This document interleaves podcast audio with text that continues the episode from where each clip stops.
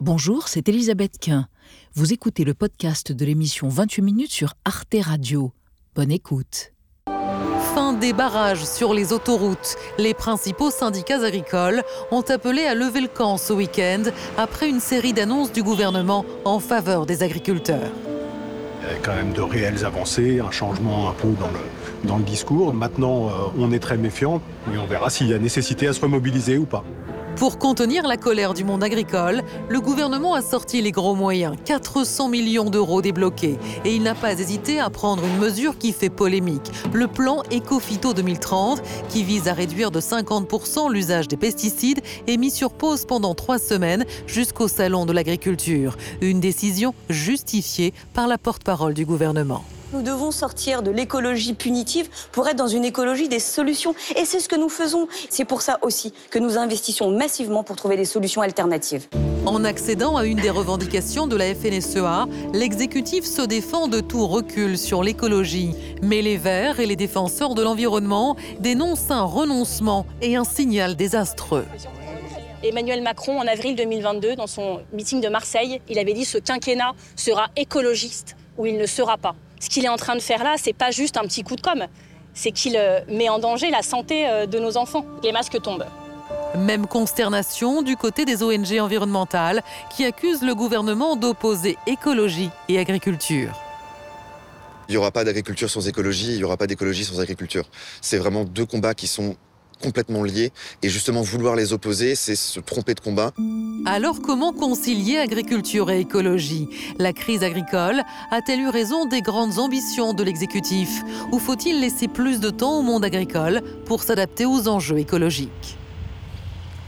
Trois invités pour ce débat. Damien Greffin, bonsoir monsieur, vous êtes agriculteur céréalier à Étampes. Je crois que vous avez une surface de 150 hectares, c'est ça Tout à fait. Que vous cultivez et vous êtes vice-président de la FNSEA. Et selon vous, ce sont les agriculteurs qui portent la cause écologique. Mais aujourd'hui, on ne peut pas se passer complètement des pesticides, sinon l'on perdrait notre souveraineté alimentaire. Et vous ajoutez, il faut laisser le temps à l'agriculture française de s'habituer à la transition écologique. Donc sinon, l'agriculture française disparaîtra. Laure Ducot, bonsoir. Vous êtes un ingénieure consultante pour les ONG environnementales. Vous avez une formation d'ingénieur forestière. Vous avez été chargée de campagne agriculture et alimentation chez Greenpeace. Votre dernier livre, Les frites viennent des patates. Ah bon?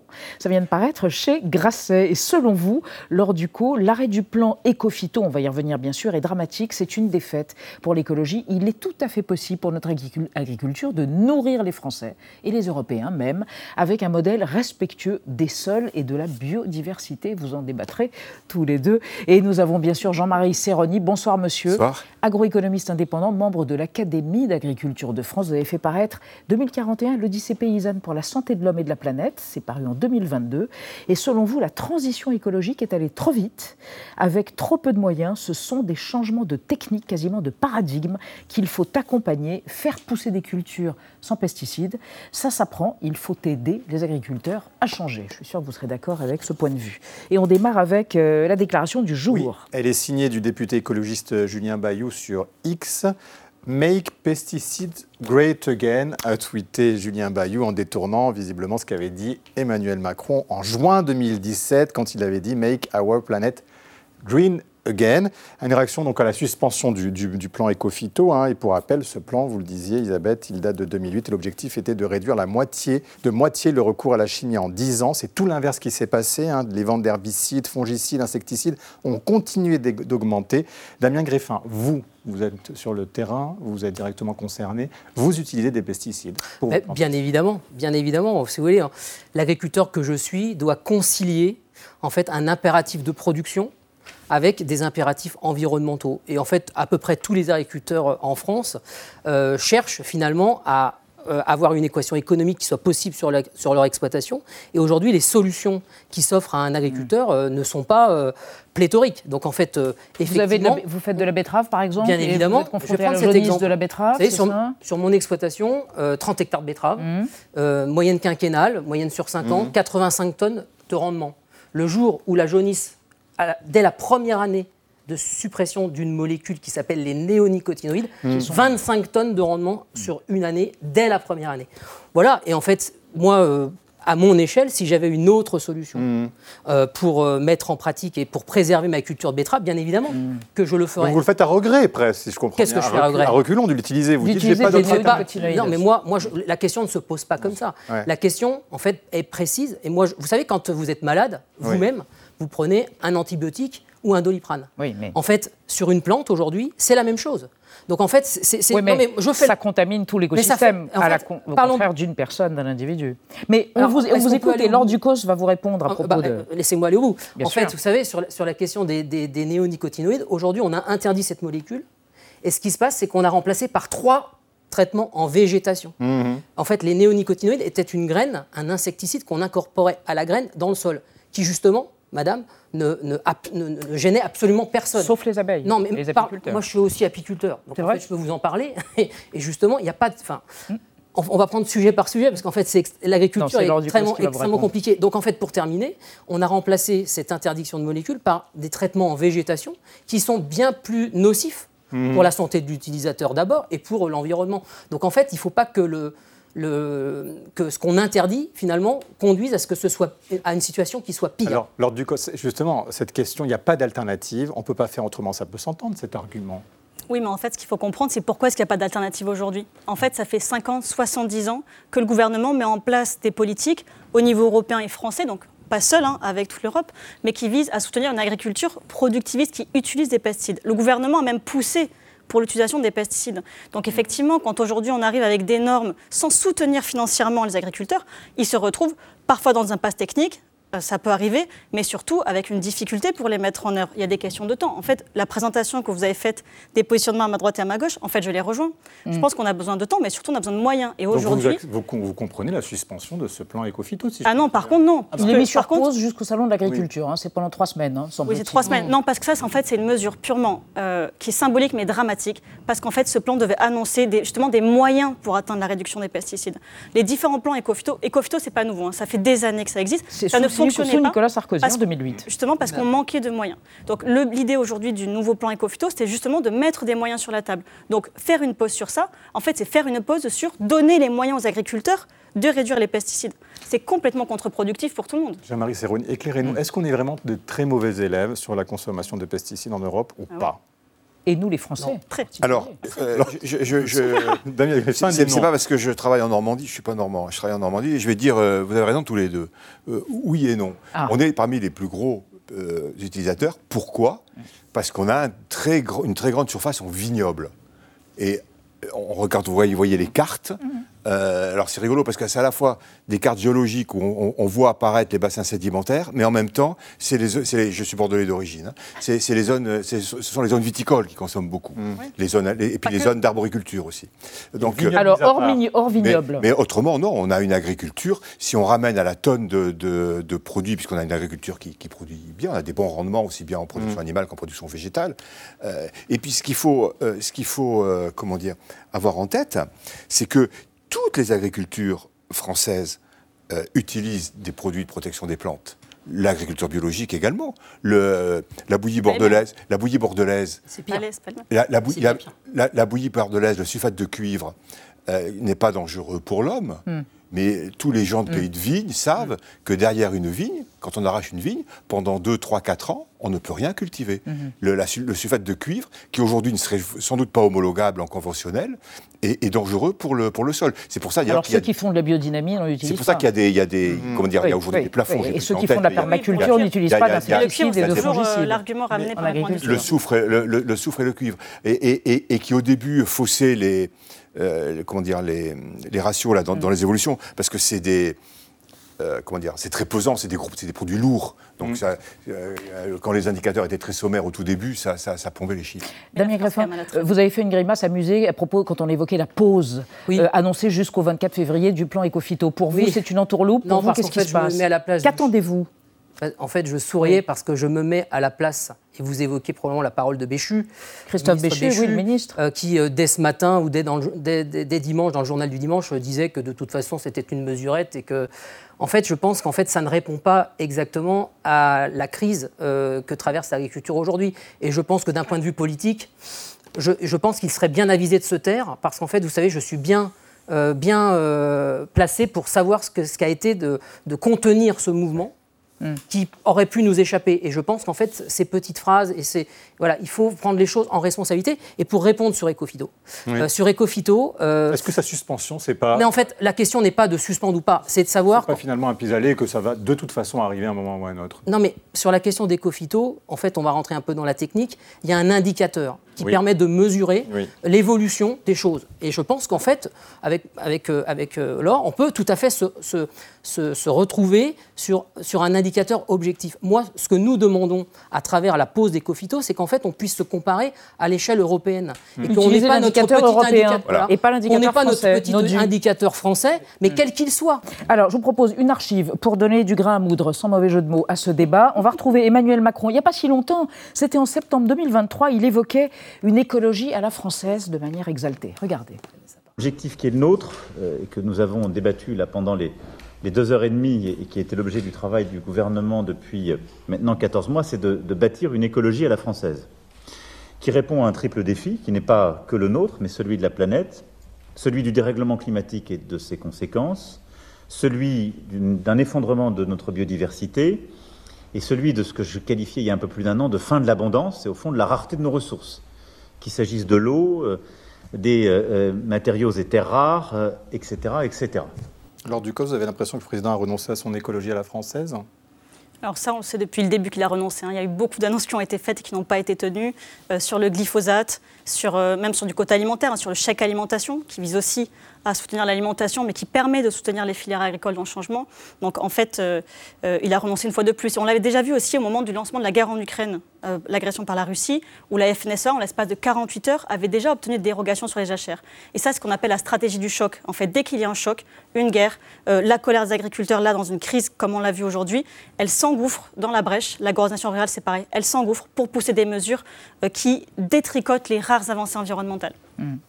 Alors, on va évoquer avec vous trois et avec vous, Anna, des mesures écologiques dans d'autres mesures dans le collimateur des agriculteurs. Oui, exactement. Aux Pays-Bas, c'était en juin 2022. C'est le plan azote du gouvernement qui a mis le feu aux poudres. L'objectif était plutôt ambitieux, diminuer de moitié les émissions de ce gaz à effet de serre d'ici 2030, ce qui impliquait à terme de faire une croix sur 50% du cheptel en fermant 3000 élevages intensifs dans tout le pays. Alors évidemment, colère des agriculteurs qui ont enchaîné les manifestations, obtenu la démission du Premier ministre au mois de juillet et le mouvement des agriculteurs citoyens, le BBB, est devenu depuis le premier parti au Sénat. Du côté de l'Allemagne, eh c'est l'augmentation des taxes sur le diesel agricole d'ici 2026 qui a suscité la colère des agriculteurs. Après Berlin, ils étaient nombreux encore ce week-end euh, aux abords de l'aéroport de Francfort avec leurs tracteurs et la mesure doit être votée au mois de mars. Mais plus globalement, les agriculteurs européens rejettent certaines mesures du Green Deal, donc le pacte vert européen qui a été voté en 2019 et notamment la mise en jachère pour toucher les aides de la PAC. Les agriculteurs des exploitations de plus de 10 hectares sont tenus de laisser 4% de leurs terres à l'état naturel d'y planter un couvert végétal pour favoriser la biodiversité et régénérer les sols. Et donc face à cette grogne des agriculteurs, la Commission européenne a annoncé la semaine dernière qu'elle allait suspendre cette mesure pendant encore un an supplémentaire. Euh, Jean-Marie Serroni, est-ce que le pacte vert, en fait, euh, est-ce que tout est allé trop vite? Est-ce que ces mesures, en fait, elles étaient trop ambitieuses? Bah, je pense que le pacte vert, le fait de dire qu'en 2050, euh, le- l'Europe est un continent neutre au niveau euh, Carbone. euh, carbone et enfin gaz à effet de serre, pas que le Gaz carbone. hein. oui. L'agriculture est très concernée par le méthane et le protoxyde d'azote. Euh, ça me paraît pas une ambition, euh, enfin c'est une ambition très très forte, mais pas dé- dé- démesurée. Après, moi je crois que tout l'enjeu, c'est de ne pas aller trop vite par rapport aux agriculteurs, parce que c'est un, un changement important. Euh, vous, vous, comme moi, quand j'étais salarié, quand on change quelque chose dans l'entreprise, y compris une stratégie majeure, nous, notre paye, on risquait rien. C'est-à-dire Damien, quand il change euh, les techniques, sur son étaler ex- le calendrier, quand il selon change les techniques sur son exploitation, à chaque fois, il joue son casse-croûte, Mhm. enfin une partie de son casse-croûte. Donc, il- voilà. Et donc, il faut un accompagnement. Il faut que la recherche se mobilise davantage Pour trouver des alternatives pour trouver des solutions. il faut que nos concitoyens et là, je suis pas dans les. Il n'y a qu'un faucon, hein. Ouais. Mais euh, il faut. Enfin, il y a 250 millions qui ont été mis sur, les- sur Oui. la table sur les alternatives, on n'en a toujours pas. Mais qui- 250 millions, qu'est-ce que c'est? Mais alors, ah, c'est juste un manque de moyens, alors, en fait. Bah, que- En fait, c'est un manque de moyens et de mobilisation des équipes. Et puis, nous, euh, citoyens, consommateurs, On a une responsabilité je- on, a, on, a, on a une responsabilité à plusieurs niveaux. On a une, consom- on a une responsabilité dans ce qu'on achète. Euh, notamment, euh, si on achète des produits bas de gamme importés. Le problème, c'est qu'on ne le sait pas toujours. Que, que la nature de ces produits, tout- toutes les questions d'étiquetage. Je crois aussi qu'il faut qu'on accepte que c'est un changement qui est très important, techniquement. Donc, il faut à la fois accompagner les agriculteurs, mais il faut aussi leur donner les moyens de cette transition. Et les moyens, ils sont, de mon point de vue, génétiques, recherche génétique, amélioration génétique. On a aujourd'hui des techniques d'é- d'édition génomique qui ont valu à la France un prix Nobel dont on a tous été très fiers, qui, qui ne sont pas des OGM, puisque ça, modifie dans, la, dans la même, euh, la même, la même euh, plante, mais il n'y a pas d'in- d'introgression d'un gène euh, étranger. Et deuxièmement, il y a la question de l'eau. On peut le prendre par tous les bouts. On ne fait pas d'agriculture sans eau. Alors, il faut bien qu'on... Et on sait que la pluviométrie de la France sera la même, mais répartie autrement, avec des étés plus longs, plus secs et plus chauds. Donc, il faut qu'on ait de l'eau, et il faut en même temps qu'on développe des techniques de production qui soient économes en eau. Mais il faut qu'on fasse les deux. Et on ne peut pas bloquer là-dessus comme ça bloque aujourd'hui. Avant Damien Griffin, vous voulez réagir Vous avez. Oui, parce que en fait, c'est un. alors, on pourrait être à la fois d'accord et pas d'accord, ça dépend de ce qu'on entend par exemple. Parce que le problème est compliqué. Est-ce que le problème est compliqué que- oui, bien sûr, et c'est pour ça qu'on prend le temps d'aller dans la nuance. Mais aujourd'hui, je pense que le problème fondamental, il est de se rappeler pourquoi est-ce qu'on parle d'écologie. En fait, quand je vois les, les médias titrer la, la grande per- la grande perdante sont les ONG ou les écologies, mais pas du tout. La grande perdante, c'est en fait c'est notre santé, celle des sols, celle des agriculteurs. Donc en fait, aujourd'hui, il y a une urgence, et aujourd'hui, c'est qui est celle de préserver la santé des écosystèmes pour qu'on puisse produire. Le dérèglement climatique, il ne faut pas oublier que ça va entraîner une perte de rendement. Ça va impacter directement l'ensemble. Aujourd'hui, la MHE, cette maladie hémorragique qui touche des troupeaux bovins dans toute la France, enfin bientôt dans toute la France, déjà dans le sud-ouest. provient du changement climatique. Elle provient du changement climatique. Donc aujourd'hui, il faut qu'on se donne les moyens d'attendre ça. En fait, on ne peut pas dire que ça va trop vite. La question qu'il faut se poser pour moi, c'est comment est-ce qu'on fait pour répondre à cette urgence-là? Qui n'a pas été définie par les écologistes. C'est ce qu'ont Mhm. fait les humains. C'est ce qu'ont fait les humains qui nous amènent à cette situation. Donc on a besoin d'y répondre. Et les, les réponses technophiles, on voit bien où est-ce qu'elles nous ont menés jusqu'à aujourd'hui, c'est-à-dire à des impasses répétées. Donc on reviendra peut-être sur le sujet des méga-bassines après. Mais en Non, attendant... non, je- non, parce qu'on va vous soumettre, on euh, Y a-t-il une une réflexion. compatibilité entre agriculture et protection de l'environnement? Vous avez évoqué ce sujet. Même des écolos historiques le disent. hein. Par exemple, Daniel Cohn-Bendit, dans la tribune dimanche d'hier, voici ce que cet ancien eurodéputé vert déclare. Quand les écolos et la gauche disent aujourd'hui qu'il n'y a pas de contradiction entre l'agriculture et la transition écologique, ce n'est pas vrai. Euh, Damien Greffin, est-ce qu'il dit vrai? Est-ce qu'il y a un divorce entre vous et les écolos? Bien évidemment, bien évidemment, parce qu'en fait, euh, moi en tant qu'agriculteur, je pense qu'en fait, euh, c'est moi hein, qui porte la responsabilité de l'écologie en France. Euh, personne d'autre. Si en fait, c'est pas, si ce ne sont pas les agriculteurs qui embarquent cela, je pense qu'en fait, on peut disserter longtemps. C'est pour fait- ça qu'on est exigeant de vous. Est-ce D'accord, trop mais en fait, on a, on a des impératifs, en fait, comme je le disais. C'est-à-dire Mm. que moi, il faut aussi que je vive de mon métier. Et qu'à un moment donné, si cette société refuse toute forme de progrès, toute forme d'innovation, toute forme de recherche, ben, en fait, on condamne l'agriculture. Et j'ai envie de vous dire, c'est pas mon sens, c'est pas mon sort, en fait, qui est important. C'est est-ce que ce pays souhaite conserver des capacités de production euh, euh, agricole. Parce qu'en fait, on peut s'émouvoir du sort de quelques centaines de milliers de paysans aujourd'hui. en a 500 Mais c'est pas 000. ça le sujet. y en a 500 000. Le sujet, c'est est-ce que la France veut garder des Mais de quoi vous capacités avez de production besoin? De plus de temps ou de plus Non, de mais en fait, vous savez, sans les... nous, on a ce mouvement dont on sort. Il y a 9 Français sur 10 qui le partagent et qui nous soutiennent. Mm. En fait, il faut mettre des moyens, une ambition au service des agriculteurs. Oui, mais et les ça, agriculteurs ce- sont des grands mots, plus Non, mais d'ac- précisément. Eh ben, plus précisément. Oui, plus Quand moi j'ai commencé, euh, avant de m'installer, j'ai eu la chance de faire un voyage au Canada. Oui. Et j'ai visité une exploitation qui faisait du colza, il y a, il y a 25 ans, 30 ans. Cette exploitation, elle faisait déjà les- la moitié ou trois quarts de sa surface en colza OGM. C'est bien, c'est mal, mais ils utilisaient zéro pesticide. En fait, la question, c'est qu'est-ce qu'on est en capacité finalement d'accepter dans notre pays comme euh, bénéfice-risque par rapport à de l'innovation. Alors, testons par les rapport- OGM, vous Mais- dites. non, mais je ne sais. Non, non, mais je vous pose la Moi, je ne dis pas ça. Je dis juste qu'en fait, si le problème sont les pesticides Hmm. et que le problème c'est aussi les OGM et que demain le problème c'est aussi la recherche et c'est aussi les LMT Hmm. et qu'on veut. on- non mais On n'est pas contre la recherche, enfin Non, les écologistes ne sont je- pas contre la recherche ou l'innovation. Je dis juste, je termine, je dis Oui. juste qu'en fait, l'agriculteur, il, il se mettra au service Hein, euh, à partir du moment où il arrive à vivre de son métier, moi je ne suis pas un, marchand de phyto, un marchand de produits et de mmh. pesticides. Si je peux euh, économiser un litre, ça me coûte déjà suffisamment cher, je le fais. Sauf que je n'ai pas de possibilité de, faire autrement. Lors du cause. Oui, j'aimerais juste en fait, se poser la question de de qu'est-ce qu'on veut produire. Parce que moi, je, rejoins, euh, je rejoins monsieur. Bien sûr qu'on a besoin de se nourrir, et on a besoin de nourrir les Français, les Françaises, et puis même un peu au-delà. Mais aujourd'hui, la France, elle, importe en partie, mais elle exporte aussi beaucoup. Mais ces exportations, elles sont basées sur l'importation euh, de gaz, de pétrole, d'alimentation animale, OGM notamment.